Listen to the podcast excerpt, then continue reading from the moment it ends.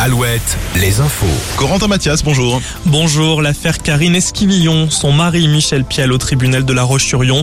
Il est présenté à un juge d'instruction depuis ce matin. Il a avoué cette nuit aux enquêteurs avoir tué la mère de famille de 54 ans. Son corps a été retrouvé en Vendée dans le bois Gordeau entre Maché et Chaland. Le suspect évoque un meurtre accidentel. Selon ses dires, il nettoyait un fusil quand le coup serait parti tout seul. L'arme a été retrouvée dans une rivière qui traverse la commune de Maché. La justice encore, la décision du tribunal de La Rochelle dans le procès qui oppose la communauté de communes de l'île d'Oléron et Airbnb. Le tribunal condamne la plateforme de location à 30 000 euros d'amende, loin de ce qu'espérait la collectivité. Rappelons-le, cette dernière réclamait 30 millions d'euros pour des manquements à la collecte de la taxe de séjour en 2020 et 2021. Ce rappel sur les routes, le pont du Bro rouvre ce soir à 18h, près d'un mois après sa fermeture pour cause de panne.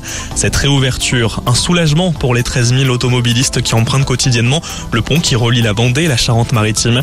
La présidente du conseil départemental de Charente-Maritime annonce par ailleurs des travaux de modernisation pour l'année prochaine. Tous les détails à retrouver sur alouette.fr. La 16e édition du Hellfest continue ce vendredi. Deuxième journée pour les festivaliers en Loire-Atlantique à Clisson. Au programme notamment ce vendredi Def Leppard, Machine Gun Kelly ou encore Sum 31. Il y aura aussi euh, du sport. Hein. Mais du sport, on va en parler justement puisqu'il y a bientôt un nouveau propriétaire pour Angesco.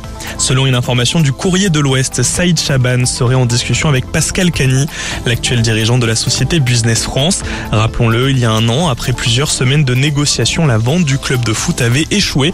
Affaire à suivre, Encore un petit mot de foot.